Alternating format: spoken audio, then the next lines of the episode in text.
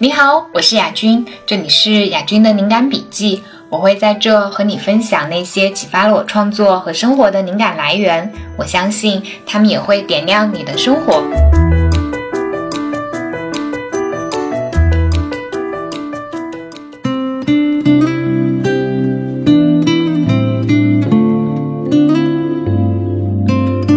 你好，我是雅君。今天想和你分享的是我读的一本书，叫《慢慢跑比较快》，它是朱静一所写的一本谈艺术、谈创作的书。嗯，你可能不知道朱静一是谁，我其实也是最近才知道。嗯，他是一个在网上嗯写所谓的毒鸡汤书法的一个艺术家。嗯。我之所以会看这本书，其实非常偶然，是我一个朋友他送了这本书给我。我一开始以为这本书会比较水，但是我没有想到，当我打开看了几页之后，非常迅速的被吸引了，有一种非常投脾气的感觉。呃，为什么会这样呢？嗯，我可以和你聊一聊这个书当中非常打动我的地方，比如。嗯，它有一个部分是谈创造的。嗯，它有一个观点写的是：你不创造就被改造，世界是动态的；你不散发能量就会被周遭的能量俘获。等到你发现这个秘密的时候，可能已经被掏空。千万不要这样。这也是我非常强烈的一个感受。我一直觉得，如果你要获得嗯快乐，获得成就感。创造是必须的，因为人只能归属于自己所创造的东西。就首先，我们活在这个世界上，我们是需要有意义感的。如果没有意义感，我们很容易会觉得无聊。那这个意义感是从什么东西当中获得呢？其实，我们只能从我们所创造的东西当中获得。比如说，可能有的人会说，那爱情、家庭。婚姻这些不能给我们归属感吗？我要告诉你的是，爱情也好，家庭婚姻也好，它也是你所创造出来的呀。它是你所投入了一段关系之后所创造出来的一种连接。而你去写一本书，你去画一幅画，你去写一本小说，这种关系其实。嗯，是你和你的创造物之间建立的一种非常深刻的连接，这种连接会让你觉得有意义感。包括有的人会觉得自己是归属于某一个群体的，比如他可能会觉得自己归属于一个部门。而如果你你有这样的感觉的时候，你可以回想，为什么我会对这个部门有如此强烈的依恋？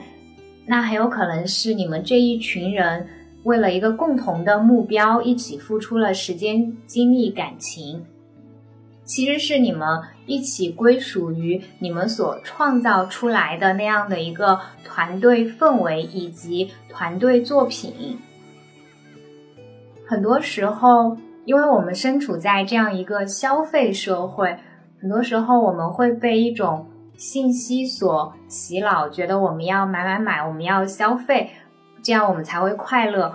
呃，我本身并不反对消费社会，我觉得商业交换是非常有价值的，购物消费也是一种让我们获得快感的方式。但是，我觉得更本质的获获得快感、获得意义感的方式，一定是出自创造的。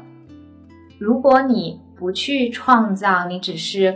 在消费，你只是作为一种被动的吸收，你其实是没有充分展开你生而为人的这种主动性的。其实创造是深根于人体内的一种非常原始的本能，就是它是你注定了天生会想要去做的事情。如果你不去做，你的这个本能没有得到满足，你就是会有一种匮乏感。在朱静一这句话当中，它的重点是你不创造就被改造，听起来好像有一点残酷，好像是说如果你不去做那个创造东西去影响别人的人，你就一定会被别人影响，可能有点偏激，但事实上我们的确是生活在这样的一个世界里面。如果我们不去主动的去创造出来一些东西，不愿意去被我们所创造出来的那些东西定义的话，我们就会被那些别人所创造出来的东西定义。怎么阐释这个观点呢？我来举个例子吧，比如。如果你写了一本书，那么你的身份标签上可能就会加上一个作家。那如果你只是一个嗯读书的人，你的身份标签其实就是嗯，可能就是你是一个读过很多本书的人，你是一个读过卡尔维诺的人。那其实这个时候，卡尔维诺他就会成为一个你身上的标签。但是如果你自己写了一本书，你的这个身份标签其实是你自己创造出来的，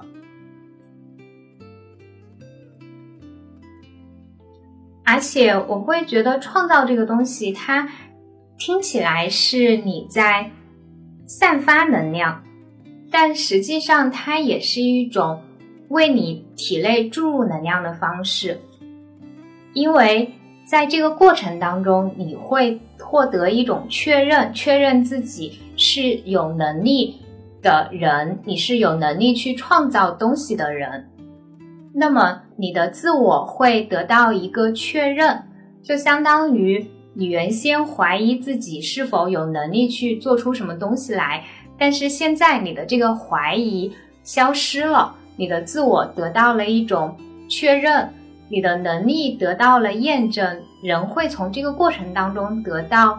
一种满足感啊，这种满足感对于一个人的身心健康是非常有帮助的。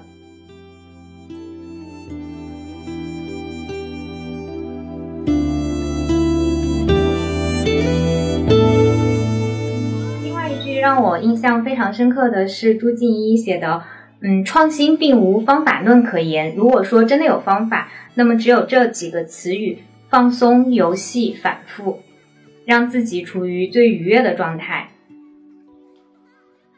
嗯，这几个词听起来和我们日常对于创作的想象似乎是有距离的，因为很多时候我们会觉得创新也好，创作也好，是一种辛苦的劳作，是一种精益求精，是你要非常认真、非常刻苦的去做某种事情，但是。我觉得这其实是一种错误的认知，其实是一种我们头脑当中完所谓的那种完美主义的陷阱。我们觉得我们必须要把一件事情做到非常极致了，非常好了，这件事情才是值得去做的，才是值得让别人知道的。但是实际上，真正的创作过程是不可能从一开始就非常完美的。如果我们无法忍受一开始的那个不完美的状态，就不可能会有后来一个比较好的呈现的效果出来。而事实上，我们在创作的时候，如果我们真的是一个想要去创作的人，其实我们都在最开始那个我们其实做的作品并不完美、十分粗糙的时候，我们的关注点其实并不在于这个作品它是否。够好了，我们的关注点其实在于我想要去做这个东西出来。它其实甚至说的粗俗一点，它其实是类似于一种排泄的欲望。我需要把它从我身体里排出去，我需要把它释放出去，这样我才会觉得舒服。我的体内涌动着一股莫名的能量，我需要把这个能量从我体内释放到宇宙中去，这样我才觉得是对的。那释放出来之后，它是好是坏，这个没有那么重要。重要的是我做出了这样的一个创作，或者说排泄的行为。我在这个过程中解放了自己。呃，说到这里，我其实想到了我原来看过的毛姆写的小说，嗯，叫《月亮与六便士》里面形容那个画家的一句话，大概意思是说他想要画画。这其实是出自一种类似于求生的本能，就像一个人掉到河里，他拼命的想要从河里游上岸，想要拼命的防止自己溺水。画画就是那样，对于他来说就是那样一个类似于一个落水的人想要求生、想要避免自己溺水的那样的一个挣扎行为。所以，嗯，说回来，我们刚才所说的创新的方法，就是放松、游戏、反复，让自己处于最愉悦的状态。也就是，当你想要去创作一个东西的时候，其实你应该是出于一种，我在这个过程当中能够得到快乐，我希望能够很自然的去重复这个过程。如果一件事情你无法从中得到，快感，你很难有一个持续的动力，仅仅是靠着毅力不断去重复。那么找到一件事情让你愿意长久的、持续的、一遍一遍的、不厌其烦的去做，就非常重要啊！其实我们每个人在生活当中都会有一些和创作有关的事情，是我们愿意不厌其烦的去做的。对了，说到这里，想到他在书后有他写了有一句话叫。能让你不厌其烦的，就是你的天分所在。我非常认同这句话。嗯，对于我用我自己的例子来说的话，我很喜欢读书。我从来没有觉得读书这件事情是一个任务或者是一个工作，它对于我来说就是一种休闲放松的方式。我每天都会读书，它对我来说就是呃一直在反复。我也没有觉得这件事情有任何辛苦的，或者有任何值得夸耀的地方。它就是一种游戏，那么可能对于我来说，读书就是我的天命。说到呃下一句，就是我刚刚提到的，他所写的创作是排泄，任何带有能量的东西从体内排出时都会带来快感。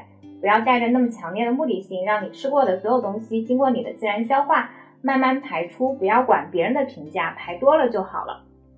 嗯，朱金一这句话，可能有的人会觉得有点粗俗，但是作为一个呃可以大言不惭的说，也算是创作者的我来说，我非常认同他所谓的呃不要管别人评价，排多了就好了。其实，在我的理解里面，就是当你开始做一个东西，你在这种反复的、重复的去做这个东西的过程中，这个东西是会慢慢变好的。有时候你甚至。自己都没有一个非常强烈的目的性，想要让它变好。但是，嗯，随着你做的次数越来越多，在这过程当中，人其实是有一种求新求变，想要做出一些细微改变的这样一种冲动和本能所在的。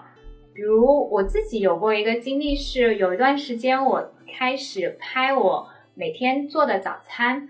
最开始的时候，那个照片拍的非常的简陋，甚至可以说是难看。但是在我那个时间节点，因为我的审美有限，我的烹饪水平有限，我的拍照技术有限，我其实完全没有意识到我拍的这些照片有多糟糕。但是当我拍了一段时间之后，呃，有一个定律，呃，我忘了那个定律叫什么名字了，但大概意思是，呃，当你开始做一个事情之后，你很容易会对。呃，相关的事情和这件你做的事情有关联的事情，有更多的花费更多的注意力。举个例子，就比如说一个女性她怀孕了，她在出门逛街的时候，她就会更容易的发现街道上的孕妇，并不是因为街道上的孕妇数量变多了，而只是因为她由于自己是个孕妇，她会更留心周围那些人群当中的孕妇的存在。对于我来说，就是。呃，我开始更多的关注那些食物的照片，因为我自己开始拍食物的照片了。于是，嗯，当我看的越多，我就会注意到我和别人拍摄之间的差距，比如说餐具的差距、拍照用光的差距，我会做一些调整。当这样我拍了半年之后的照片和我拍的第一天的照片相对比放在一起的时候，就会明显的看到。我其实是有进步的，虽然在这个过程当中，我完全没有刻意说我要做一个更好的食物拍摄者，我只是每天日常重复在做这件事情。另外一句他所提到的，就不要管别人的评价，这其实是很多创作者刚开始创作的时候一个嗯很容易被困扰的问题。就是他们会觉得，如果我做了这个东西，别人会不会不喜欢？别人会不会觉得很糟糕？但是实际上，我们无法控制别人怎么看我们，我们所做的这些事情，也只能是帮助我们发现那些在人群中可能喜欢我们、欣赏我们的人。就像我们点燃一个火把，那那些和我们气味相投的人，就可以更容易的发现我们。至于那些不喜欢我们、讨厌我们的人，他们不管我们做什么，其实都不会对我们有什么帮助的。而另外一些可能既不喜欢我们也不讨厌我们的人，和我们发生深刻交交集、发生深刻联系的可能性也没有那么大。我们来到这个世界上，并不是为了取悦所有人，我们也不可能取悦所有人。我们来到这个世界上，是为了发现那些和我们灵魂能够共鸣、和我们气味能够相投、和我们嗯可以共振的人，也就是我们的同类。那是怎样能够发现我们的同类？也就是我们通过创作发出信号，我们的同类才会看到火光，嗯，循着火光的亮光而来。嗯，再说一句话吧，就是他所写的“艺术只是手段，思维力才是关键”。我觉得其实这句话可以，就是从我写作的经验来看也是如此的，或者说，其实写作也算是一种艺术啦。不管是做艺术，或者是做其他的事情，它的本质上都是你如何看待这个世界，你如何理解这个世界，你秉持了一个什么样的价值观，你有怎样的信念，你的信念指导着你的行动，你的行动构建出你的世界。我在看这本书的时候，我一个非常强烈的感受。是觉得朱静一是一个没有被破坏，一直按照自己的节奏、按照自己的方式在生活、在创造的人。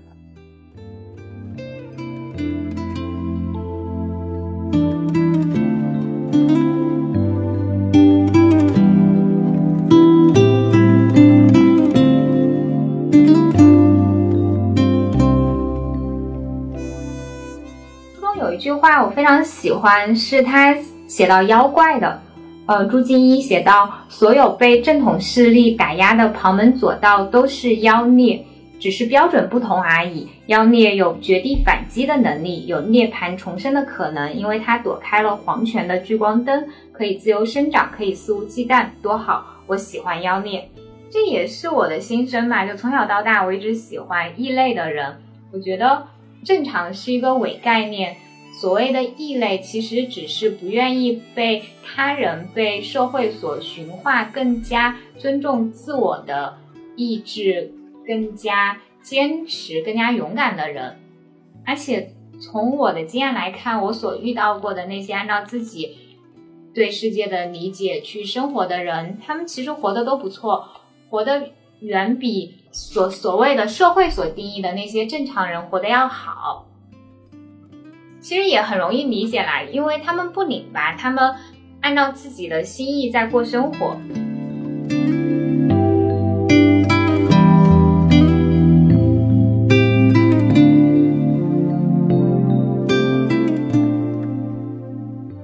嗯，在这本书中，嗯，朱金英也有写到他教学的经历，这部分其实我挺意外的，就我没有想过，呃，他原来还当过老师。嗯，他说过有一个学生叫袁基墨，这是一个毕业于美院油画系的，想要成为艺术家的男孩。他来到上海生活之后，嗯，其实一直都过得不是特别开心，因为 就首先他作为艺术家，就生活是比较穷困的，然后又没有女朋友，经济上很不宽裕，情感上缺少陪伴，他就会 找。那朱老师，也就是朱静一，聊一些哲学问题，比如说怎么找到自我呀，怎么才能找到女朋友啊？然后当时朱静一给他的建议是说，哎，你就去写吧。其实书法的本质就是书写，没有那么多规矩的，就你把你想写的东西都写出来。袁寂寞他其实是一个左撇子，他一直习惯的是用左手写字。而且他是用左手反写字，就还挺奇怪的。就为什么会这样呢？是因为，呃，袁寂寞自己解释，是因为他小时候，呃，写过错别字，老师很生气，就罚他把每一个写错的字都要抄写一百遍。然后小男孩就很叛逆嘛，觉得非常生气，为了表示抗议，他虽然抄了，但是他故意把所有的字都写成反的。然后从那个时候起，他就会用左手写反的字。但是他的这个技能跟后来的故事发展会有什么样的关系呢？就就会有一个非常奇妙的发展。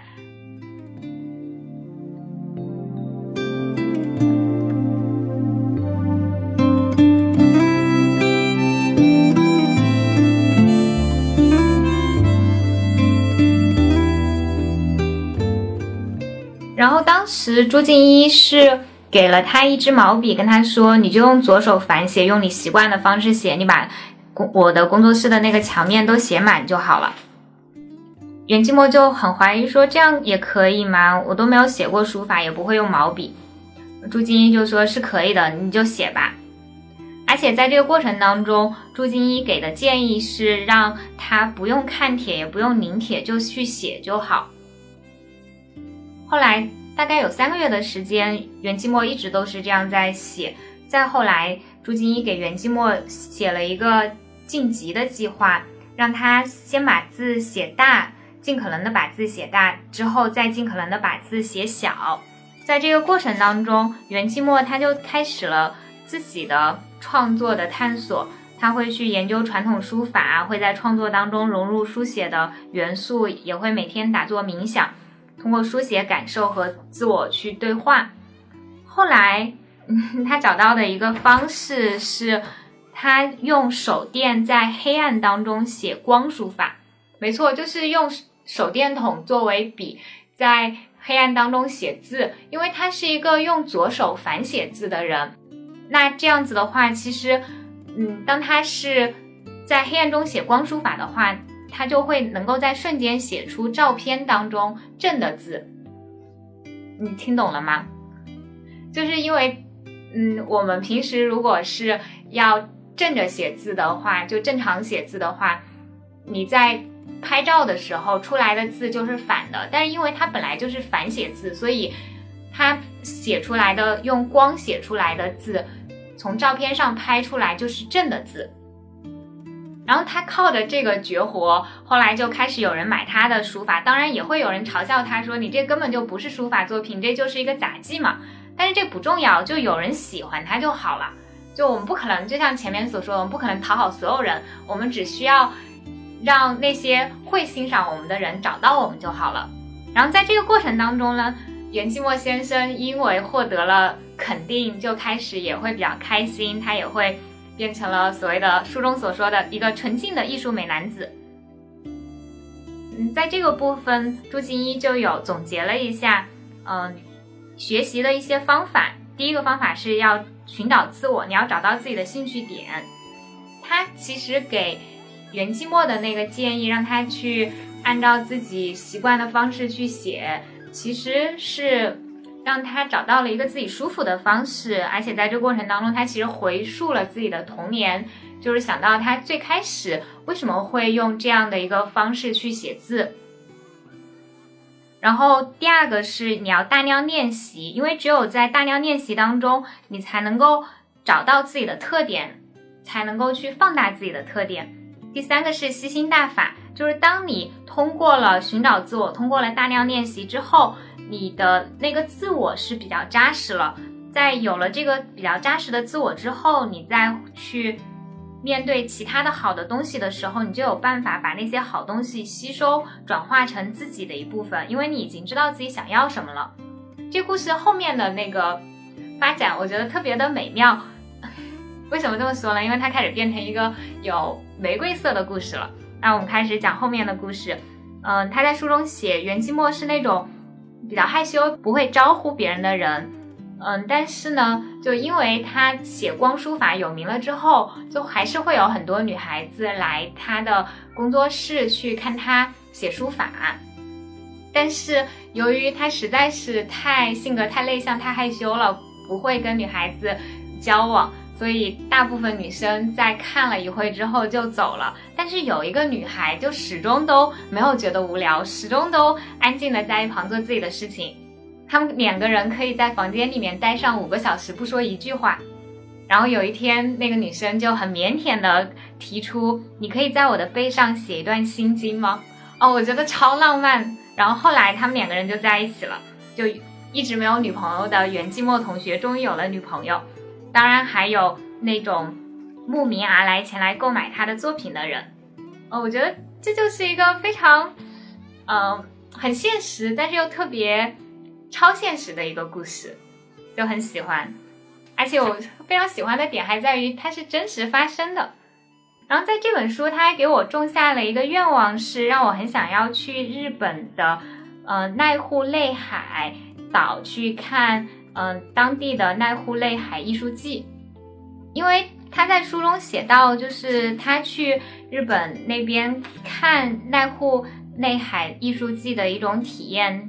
他的体验是在日常生活当中会不断的遭遇意外之美，因为在那个岛上，其实那个整个岛上它都会散布着一些艺术品，嗯，会有那种美术馆，而且很神奇的是，美术馆里面可能一个很大的美术馆里面就只放着一个艺术品，就让你完全沉浸式的去感受那个艺术品的存在，嗯，所以我会觉得没准。二零一九年我就会去濑户内海这个地方。如果明年有这个艺术季的话，这就是阅读所带来的一些神奇的反应吧，在我身上发生的神奇的反应。因为一本书，嗯，更加坚定了某些自己原本就有的信念，嗯，同时也开启了我想要出发的心，甚至可能明年这个时候我就会在这个地方。它让我想要去出发，它又让我更加坚定的回归自己的内心。好啦，今天的分享就到这里啦，希望你会喜欢。